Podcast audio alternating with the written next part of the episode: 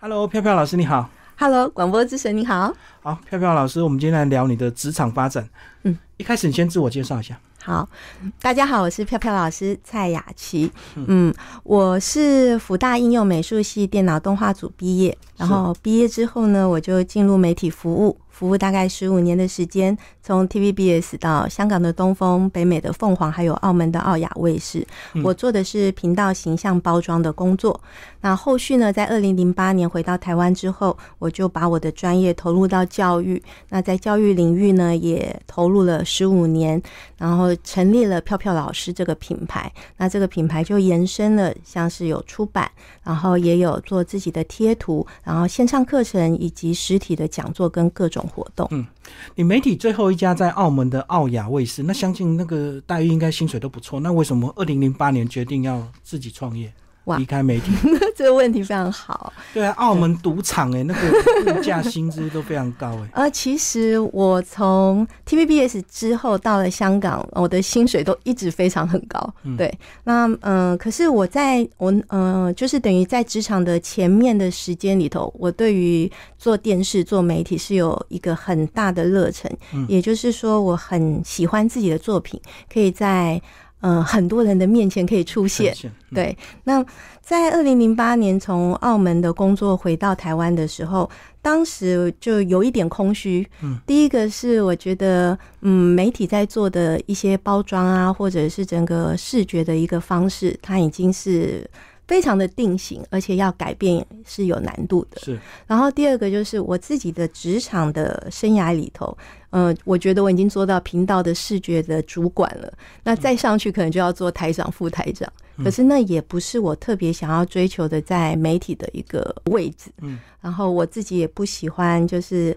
呃，在大公司里头，可能你想要做一件事情，它不是呃说你呃做事的问题，它比较是人的一些状态。那我也做过主管了，所以我就觉得呃在呃工作上面，如果在一般这种职场上，那不是我想要的。可是因缘际会呢，我接触了职训的教育课程，那我发现跟我以往在补习班做补教的时候，他不同的群众，然后对于想要学习的内容以及我会的东西教给他们以后产生的化学反应，跟我原本预期的差别很大。那那个成就感是远远超过金钱，所以我就决定投入到教育里面。所以简单讲就是钱赚够了之后呢，开始找心灵的满足。呃，也不能这么说，呃，因为。如果从外表来看啊，很多人都觉得说，哦，那你应该是一帆风顺，又或者是说，哦，你本来就已经有足够的金钱的背景，所以你可以去创业。嗯，但是我也可以老实跟大家讲，就是二零零八年回到台湾的时候，那时候一开始的创业。比较在想的是，我本来会做动画，我会做节目包装，会做设计，会做影音。那我的公司应该要接的案子就是，呃，譬如说想要做这些相关服务，或者是之前电视台的一些朋友，他们可能有一些要外包。对，pass 给你。对，但是呢，呃，就是我刚刚说的，呃，并不是一帆风顺的原因是你刚刚开始创业的时候，像我不是想要到学校里头当老师，也就是说，我不是要拿薪水的这样子的老师，我是要自己开创我的专案，然后接案的方式的老师。也因此，也许我今天在这边执训两小时完，我明天就是没有案子。是，所以我的呃，如果说你要讲职场的薪资的话，我等于二零零八年是从头开始。嗯，然后甚至是比一般刚刚进入职场，你有所所谓的一万八、两万二、两万八这样子的薪水还要低。嗯，因为你每个月那时候是刚刚开始开发这样子的一个收入的来源。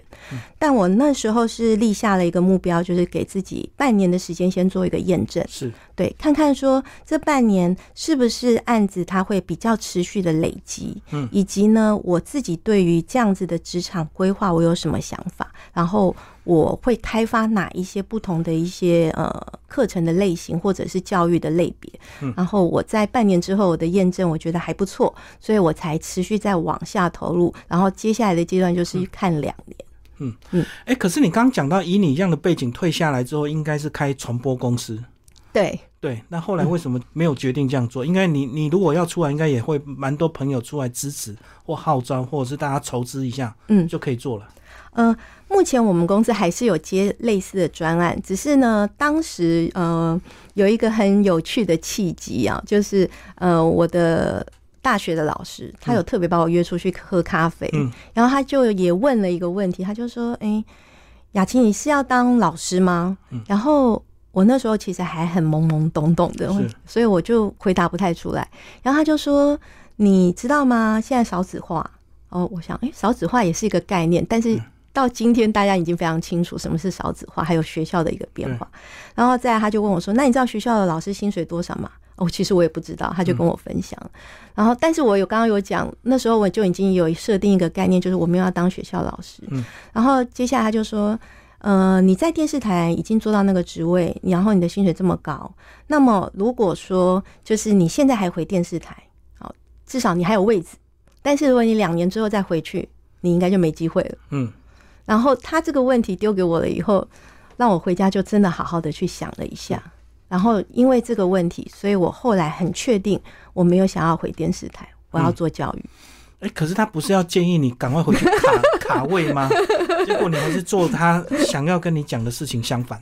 所以借由这个案例，也是跟大家可以分享啊，就是说，有时候人生的危机，又或者是人生的一个顿号，它其实是让你有一个机会，好好的去想一下你的人生下一个阶段应该做什么或怎么做，然后并且下定决心往那个方向。如果说我一直一帆风顺在媒体，我想我也不会有那一个顿号来问我自己，说我是不是要往教育这个方向？嗯，对。对啊，反正人生还是可以走一些人少的路，虽然一开始非常辛苦，可是后面的报酬就非常丰厚，嗯因为不是跟大家挤在同一个大路上。嗯嗯，好，那你后来这个教育下去之后，就发现，哎、你蛮适合这样的一个特质。我是呃有一些比较创新的想法。那呃，其实，在前面的十五年的职场的生涯里头，其实我也蛮多的去认识自己，嗯我也蛮用我自己的案例去鼓励大家。嗯就是像我一开始在 TVBS 四年，然后我是从新闻动画，然后两年之后我转到做节目动画，嗯，然后四年之后呢，我就自己主动争取我要去香港东风创电视台。嗯然后我就去了香港东风，然后去了香港东风以后，后来我又去了北美凤凰，这也是我自己主动争取来的工作。然后后续呢，又到了澳门的澳亚，然后以及台视。然后在这些工作里面呢，我就发现我不是一个安于在一个位置的人，是，我喜欢挑战。嗯那这个部分呢，其实就跟我后来去做创业，我觉得是比较能够去相符合，就是我愿意挑战，我也喜欢挑战跟创新。嗯，然后再来就是我呃不太喜欢既有的一些模式，我喜欢创新的模式。是，那只有自己创业，你才能够做自己想要做的事情。嗯，所以变成说啊、呃就是刚刚讲了半年，然后甚至到两年之后的验证，其实澳门的这个呃老板他还是有跟我联系说想要再邀请我回去，是，但是我就那时候就婉拒他说，因为我看到后面的价值已经不是我再回去电视台了。对。即使你做的再好，你在电视台这个团体的这个框架下，有时候你的创意会被打压，对不对？就是你做的很好，结果老板不以为然，重做。呃呃，每一个职场上的人都有不同的一个压力点。哎、可是以你这样的一个特性，如果电视特效做到一个瓶颈或一个这个天花板，那是不是也可以挑战电影的这个特效动画、啊？嗯你嗯那时候没有想过进军好莱坞啊？或者是后来其实中国大陆的影视也非常发达，好多影视城都需要大量的这个动画人才。嗯这也是一个非常好的问题啊，就是因为刚刚有提到说，就是我后来因为老师的问题回去问自己嘛，嗯，那当时呢，我刚刚呃提到的那个成就感，就是是。成就感的来源，我自己发现我的成就感的来源是有教无类，嗯，或者是因材施教。对。对，那那个的克服点呢，它其实蛮特别的。它跟我们做呃刚刚说的好莱坞的特效也好啊，电脑动画那些呃做特效做电脑动画那个作品的美，那是让我开心的。对，然后也有成就感。可是呢，刚刚说跟人互动接触，然后并且呢，借由这个，也许有人说，真的是有学生跟我反馈说，我可能只是一点点的东西改变他的一生。那我觉得我产生的价值，在人生中的这个价值是完全不一样。就更有温度。对，嗯，然后这也我也觉得这就是上天赋予我的使命。而且你会看到你教学的这个学生，他们后来怎么样努力的改变，然后甚至改变自己的命运。对所以那种成就感是超越薪资的。对，没有嗯错。对好，但是教学教久了之后，慢慢你的层次还会拉高嘛，对不对？嗯你教学的这个领域也越来越扩大，嗯所以你不是只有单纯的这个软体应用了。嗯，对。所以你现在到底能教多少课程？我教的课程啊，因为我是一个喜欢创新的人，然后嗯我也很感谢说我有前面十几年的媒体经验。虽然我是做电脑动画，但是呃，因为做媒体。在电视台，你会接触到节目制作，我们会跟制作人沟通，嗯然后我们会观察到原来呃做一个节目的内容你需要怎么做，然后延伸到呃譬如说后面要业务啊、专案啊这些的进行。那也因此呢，我在设计我的课程，然后包含这个课程到课程的活动，我都会以做节目的思维去思考。嗯，例如说，我今天如果要开发这个课程，这个课程有没有市场性？我今天要出这本书，这本书有没有市场性？嗯，然后延伸出来就是，那我今天呢，在这个课程活动里头，我可不可以让学生在六十分钟，或者是两个小时，甚至是一整天，我要怎么去规划它，让他不要觉得很疲累，然后他可以从中学到他想要学的东西。所以不是只有单纯的教指令，对，很多老师就硬邦邦啊，就电脑同步，然后就是一个指令一个指令慢慢教，但是他没有想到后面的运用怎么样变成一个节目。嗯，嗯，这对个是刚好你有媒体特性。对，这是刚好原本的经验，但是我也不否认，呃，不同的老师会有不同老师的结果啦。例如说，老师都不教啊，或者是老师就呃照着书念好了。但是也有学生很厉害啊，因为老师不教，所以他就逼迫他自己要好好学，或者他自己就自学，所以他反而他可能他的学习成效也不一样。对，所以 你等于是从媒体的实际操作又回来当老师，所以你的观念就会更加的灵活。对，嗯，因为你看过节目的这个生产出来的这个整个流程嘛。对，嗯嗯嗯。好，但是呢，你在这个疫情前，二零一五一六那时候，其实你很早就接触直播，甚至自己那时候也开了一些直播的节目。嗯，哇，你算是非常早哎，那我们是到了疫情才开始直播大量的流行哎。对，嗯、所以我刚刚有提到一点，就是说人生的顿顿点啊，或者是呢，呃，危机啊，其实都是转机。嗯、我在二零一五年、一六年的时候，当时呢，就是合作的全台第三大补习班，嗯，它倒闭，老板跑路是不是？老板跑路，那个呃，零九年就开始合作。那时候呢，就是我主动提案电脑动画课程，然后全省从北到南，北从基隆、宜兰，南到高雄、屏东，我都去讲课程说明会，然后开班招生，并且呢，如果有课程的话，我会是第一个下去上课的老师，所以它是一套非常贵的课程，对不对？十万、二十万。职业训练班就对。对，然后我组织的师资团，让学生可以在两年内不只是接触到我，他可以接触到就是专业的老师在职场上的，然后他可以学到他想要学的这个电脑动画。是，那因为在二零一五一六年的时候啊，刚刚开始是就是我们的钟点费迟发啦，嗯但是呢，呃，我觉得哎，钟点费迟发没关系，我们继因为已经合作这么久，我们就继续挺嘛。嗯，结果有一天呢，就是学生在我的粉砖里头就传了讯息说，老师现在铁门拉下来怎么办？要去要去上课，就补习班关门。对，补习班关门。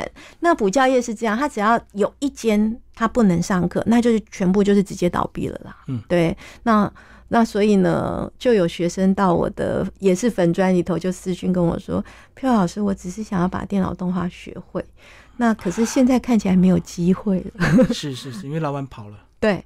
那我也不可能为了一个学生，就是去高雄、去屏东嘛，他们也不太可能出得起这样子的成本，所以那时候我唯一想到的解决方案就是线上课程。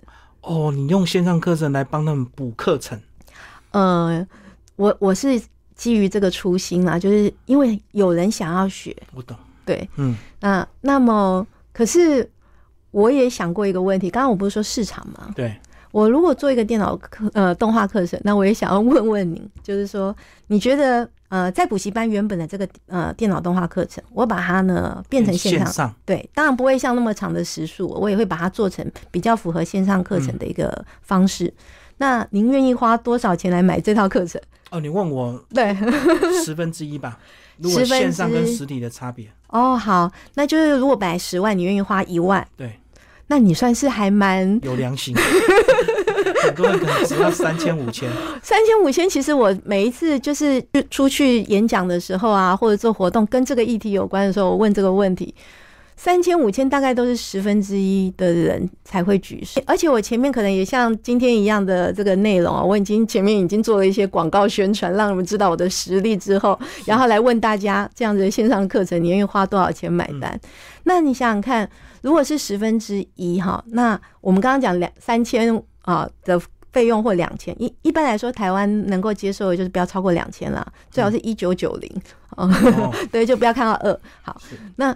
这样子的话，我投入的成本可以是多少？做一个线上课程，嗯，如果是只有一两千块的话，你的成本还要在一半，一千块就要做好一个课程。但是我也不可能一千块做好一个课程啊，对，所以我那时候想说，如果飘飘老师倒了，那大家都不用学了。呃，这个品牌其实我希望它是。百年品牌，就算我不在了，它也是存在。这也是为什么我会愿意在出版业，呃，不是收入这么好的情况下，我还是坚持每年出版。哦，对，你已经出了二十几本书。对，我是电脑书吗？都是电脑书。对，然后很多软体应用。对，都是嗯，都是还不错的被动收入了。嗯，对。但是就是我刚刚有提到，嗯。如果我倒了，这个品牌就没有了。那我要对我的品牌负责，所以我做每一个决定，我都要去思考一下它后面会衍生的一些问题。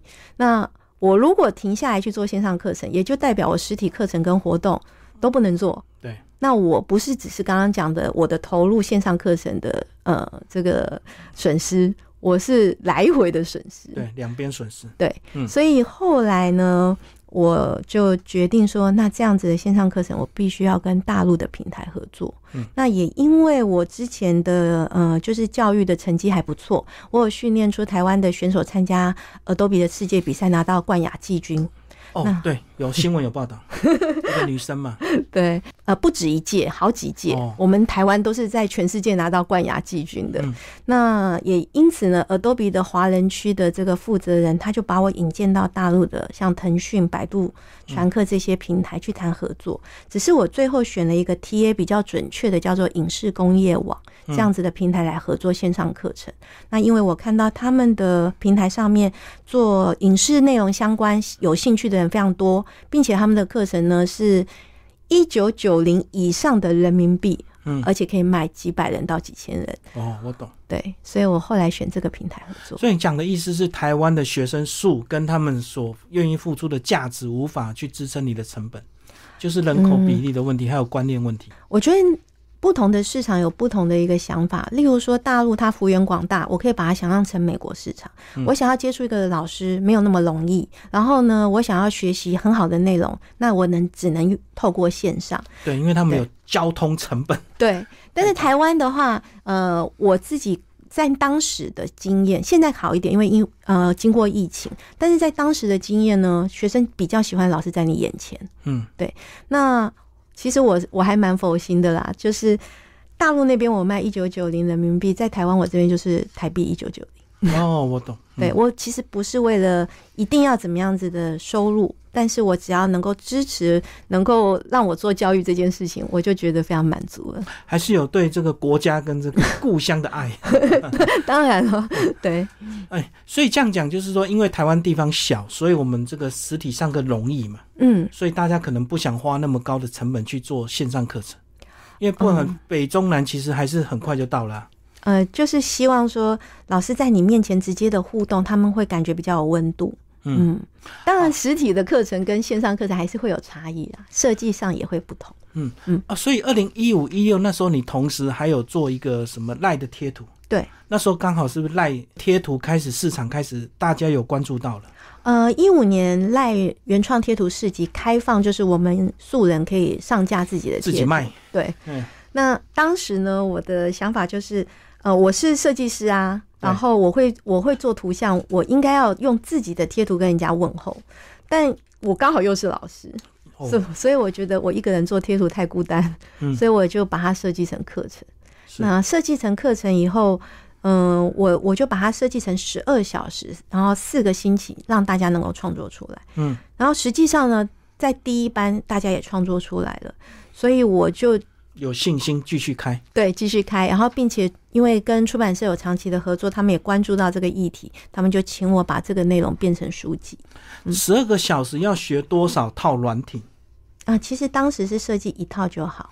用一套软体就可以设计出来。对嗯，然后我那时候选择的软体，呃，跟出版社在讨，就是后来要写书的时候，其实跟出版社讨论也有一些些的观念上的不同。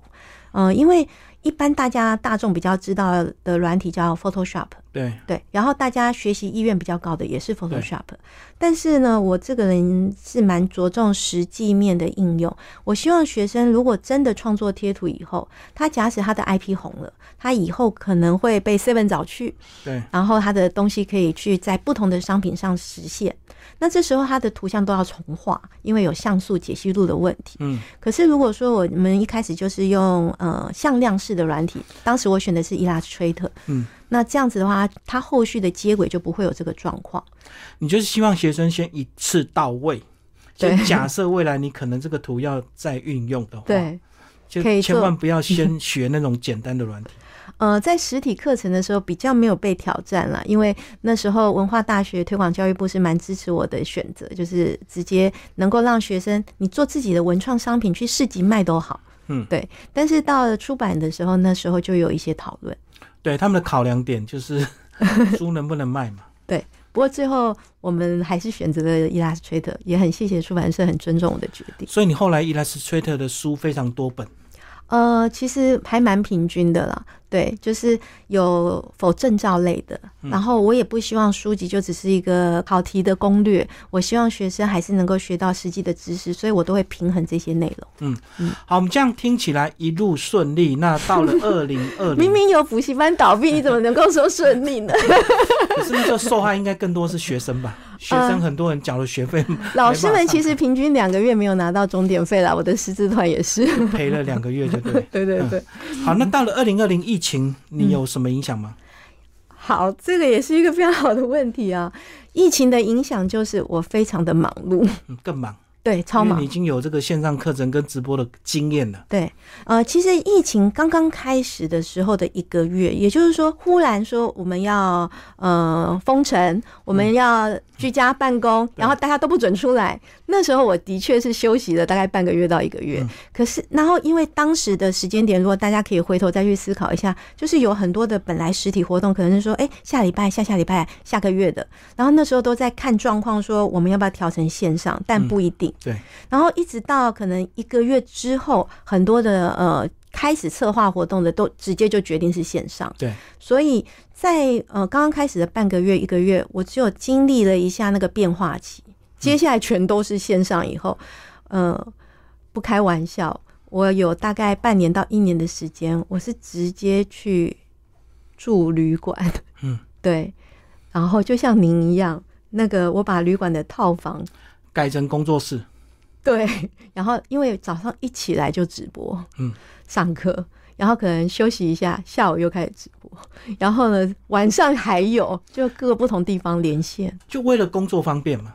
一开始是这样，就是你一直在家的时候，家人可能会以为你没事，会一直有干扰了。对他会可能想要看看你在干嘛，可是你在房间其实在工作。对 对，后来我觉得这样比较单纯。还有就是换一个转换一个不同心情。我其实在我家附近找了一家呃饭店，因为饭店当时也有一些就是这个状况的问题。所以价钱好商量。对对对，就可以包月了。嗯，我懂。对嗯，嗯所以就嗯有一段时间你绑在饭店里，一直不停的上课。嗯，对，还蛮长一段时间的。所以你有一有一段的资历是帮观光工厂做一些课程规划，是不是也是疫情期间呢、呃，观光工厂其实在疫情之前就有了，哦对是，就是呃，直接到中部，还有就是北中南，然后呃，我到不同的场域里头，包含了观光工厂，还有嗯。部落，我很喜欢就是下乡，是。对，因为可以就像广播之神一样，就是常常下乡，我觉得那个接触是很有温度，而且，嗯、它也是另外一个机会让我去认识很多台湾不同的人跟不同的面相，嗯。然后你你必须去接触，呃，才会知道说他们的难处，或者是他实际上所需要的。嗯然后，所以我还蛮喜欢就是这种可以直接面对面，然后到那个地方去跟他们去做互动的课程。哦，所以等于是帮他做一些策略规划，就对。对，嗯那因为他们也知道我的强项在哪里，所以有时候跟呃政府呃争取补助、跟预算、跟提案的时候，他们会事先跟我讨论说，老师，那我们可以设计什么样子的课程，甚至串联好几个观光工厂来做什么活动。他们去提案，然后指定你来上课，然后上企划，然后政府再做一些补贴，就这样成案的。对，嗯，我知道疫情期间很多观光工厂在上课嗯教直播，啊，因为对大家都没人，所以就拿全部拿被找去做教育训练。对。嗯然后还有像旅行业者，是，然后还有像呃独立书店，嗯呃，他们也都有这样子的一些策划。嗯嗯好，那我们这次为了访问这个飘飘老嗯师啊，去看了他的官网，然后他有四个这个主轴，叫做魅力飘飘、数位飘飘、转型飘飘、文创飘飘。你要不要把这四个讲一下？为什么你有这四个标签？广播之神真的很用心的做了功课哦。是，嗯，呃，其实我觉得有一个很大的主轴啊，这个主轴是因为我那时候叫票票老师的原因。为什么叫票票老师？嗯，主要就是我是学设计，对，然后设计要做的事情就是让这个世界更美。漂漂亮亮。对，嗯那我也因此呢，用票票老师这个品牌，也就是希望能够带给大家，就是能够漂漂亮亮。嗯那原本呢，比较 focus，就是从一开始的创业，它是比较 focus 在品牌视觉。对，呃，因为动画不见得每一个企业它会用到，或每一个人会用到，但是品牌跟视觉，这是一般呃，不管是个人要做自媒体也要。对，都要。嗯那后来后来呢？因为我自己从零九年就经营自媒体了，嗯就是我就有用 Facebook，然后也经营粉砖，然后一直到现在，那也延伸做创业这个议题。所以呢，呃，教育的内容就延伸了创业跟呃刚刚讲的自媒体。对那所以刚刚讲的这四个标签，我只是想要让大家更能够去区别啊这个类别的内容它是属性是什么，然后更全方位的变成各各个面向都飘飘的一个飘飘老师品牌。所以你这四个标签下面就是你这个类别的一些很多文章诶。哦，对，哦，你写的超多的。嗯、应该是说，就像您一样，其实我们在做的努力都是你一点一滴的累积。你可能每天只做一个内容，可是你累积三百六十五天，就赢了人家一个礼拜做一个内容的，人。时间够久就很可观。对，嗯嗯，所以看起来很多，其实也都是靠时间累积的。嗯嗯所以你也很喜欢用文字分享，而不是纯粹只有影像。呃，对，因为做媒体的文字、呃图片或者是影音，它其实都是一种可以跟群众接触的一个方式。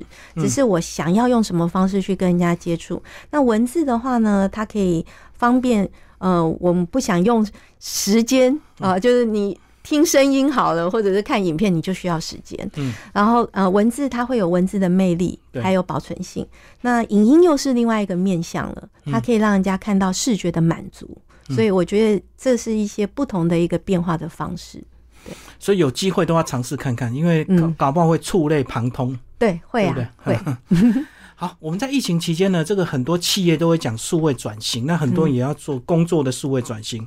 那对这几个字，好像疫情过后大家又恢复常态了，是不是？很多人就开始又停顿了。嗯，其实我觉得数位转型这件事情，它是持续进行式。对好，那只是它是一个名词，只要你的工作中你用到手机，其实就在数位了嘛，是它就是 digital。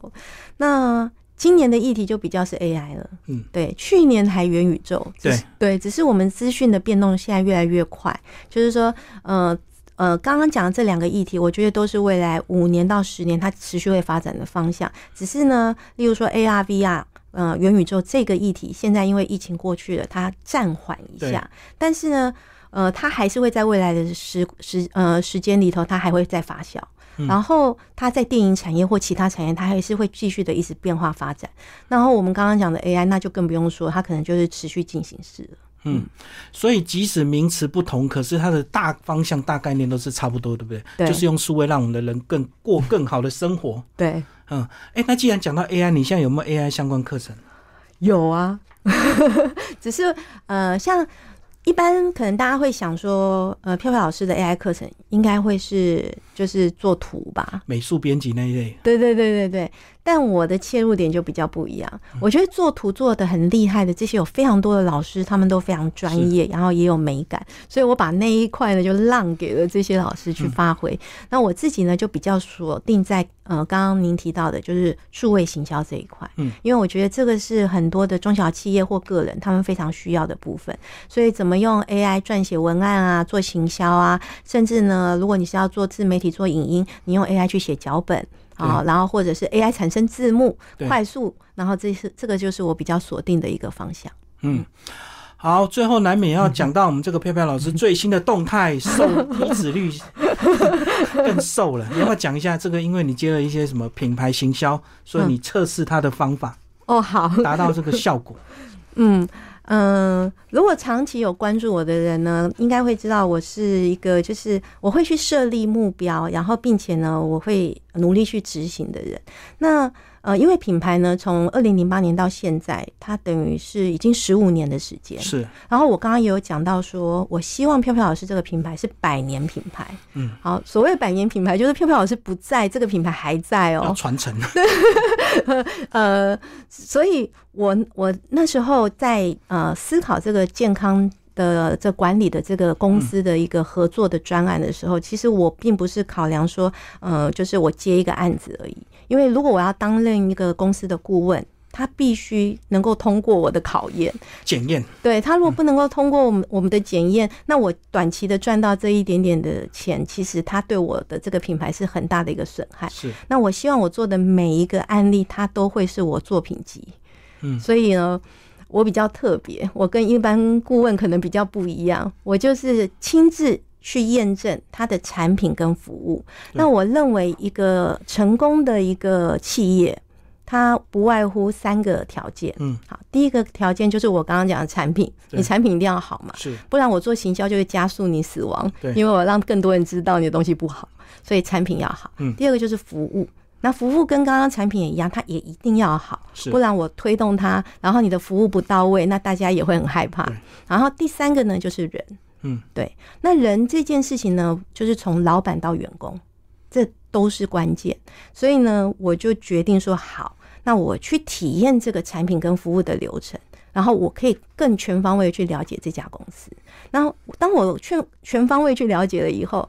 我未来要帮他做行销、做推广，我知道问题点，我也知道别人问我的问题，我也知道他的精髓在哪里。嗯，所以我就去执行这个减重。那这个呃执行呢，还有另外一个因素是，我的年龄也到了，我必须去面对我的健康的问题，就是代谢变慢。对，代谢变慢，然后我的呃，我家。我的爸爸妈妈都有中风过，嗯，而且都是五十岁哦，所以你也担心遗传基因问题。对，然后我的体脂率是超过三十，嗯嗯，就是我平常就大鱼大肉，然后我就是无肉不欢的人。那嗯，当时的体重啊，呃，那时候是不想面对，就是去 SPA 馆，然后看到说哦，已经五十几，怎么可能？然后都不相信，觉得那个体重机一定坏了。可是当我决定要执行这件事情的时候，我真正账上体脂。计的时候，我就看到那那一天是五十四点多，嗯，所以呢，体脂率超过三十，是。那既然有一个这样子的一个验证过程，我就好好的专心去执行它。所以多少天的时间？嗯，当时呢，公司告诉我说，以他们的经验值来讲，女生是呃一个月五到八公斤，嗯，男生是六到十公斤，嗯。那我呢，基数比较小，因为我只有五十几嘛。然后我那时候设，我其实不是用体重来设定我的目标的。对，我那时候设定的目标就是我体脂率三十几，那降到二三十以下，没有二十二。哦，嗯，那为什么是二十二呢？嗯，因为国民健康署的标准是二十二。是。那我希望就是说，我既然做这件事，我一次做到位，我就做到二十二。那一般人可能会是以二十五作为标准，因为美国的标准是二十五。嗯，对。那我只是设了严苛一点，再加上我还是有应酬啊这些，所以透过他的辅导，然后还有产品跟服务，我就是在大概不到两个月的时间，我减到二十二的体脂。那如果换算成公斤数的话，就是六到七公斤，脂肪大概减了五公斤左右。所以就是透过饮食控制，饮食控制，严格的饮食控制，三餐都要回报。其 您这个问题也蛮有趣。好，呃，我认为啊，就是说，嗯，价值，这个这个，我觉得跟价值观蛮有蛮有相关。好，也就是说，当我很认真的执行这件事情的时候，其实学到的是自己的。对，好，因为人是难控的嘛。譬如说，老师今天叫你要交作业，你不交。老老师能怎样？老师就对不对？老师透过各种方式。可是因为我是一个好学生，然后我又是要验证这个产品跟服务的，所以呢，我是真的很认真的每天去记录我的饮食。可是我发现，很认真记录我的饮食，其实得到的是我自己赚到自己的健康啊。因为我认识了哪一个食物，我吃了会产生什么反应。然后，譬如说第二天多零点六，跟第二天少零点一，你前一天怎么吃，什么时间吃，然后吃了什么的变化，我们就更加的去理解原来自己的身体跟食物之间的关系。嗯，所以我还蛮，我会觉得是福报。所以你有信心能够维持下去吗？因为我们都知道这个减重有时候是个一股决心，嗯，可是长期维持有点难。好，所以我刚刚讲了一个重点，就是说很多人来上课。嗯，他可能在这个时间点他学会了，对。可是过两个月他是不是就忘了？因为不用嘛。对。那我刚刚说的一个重点就是我有记录，对不对？嗯。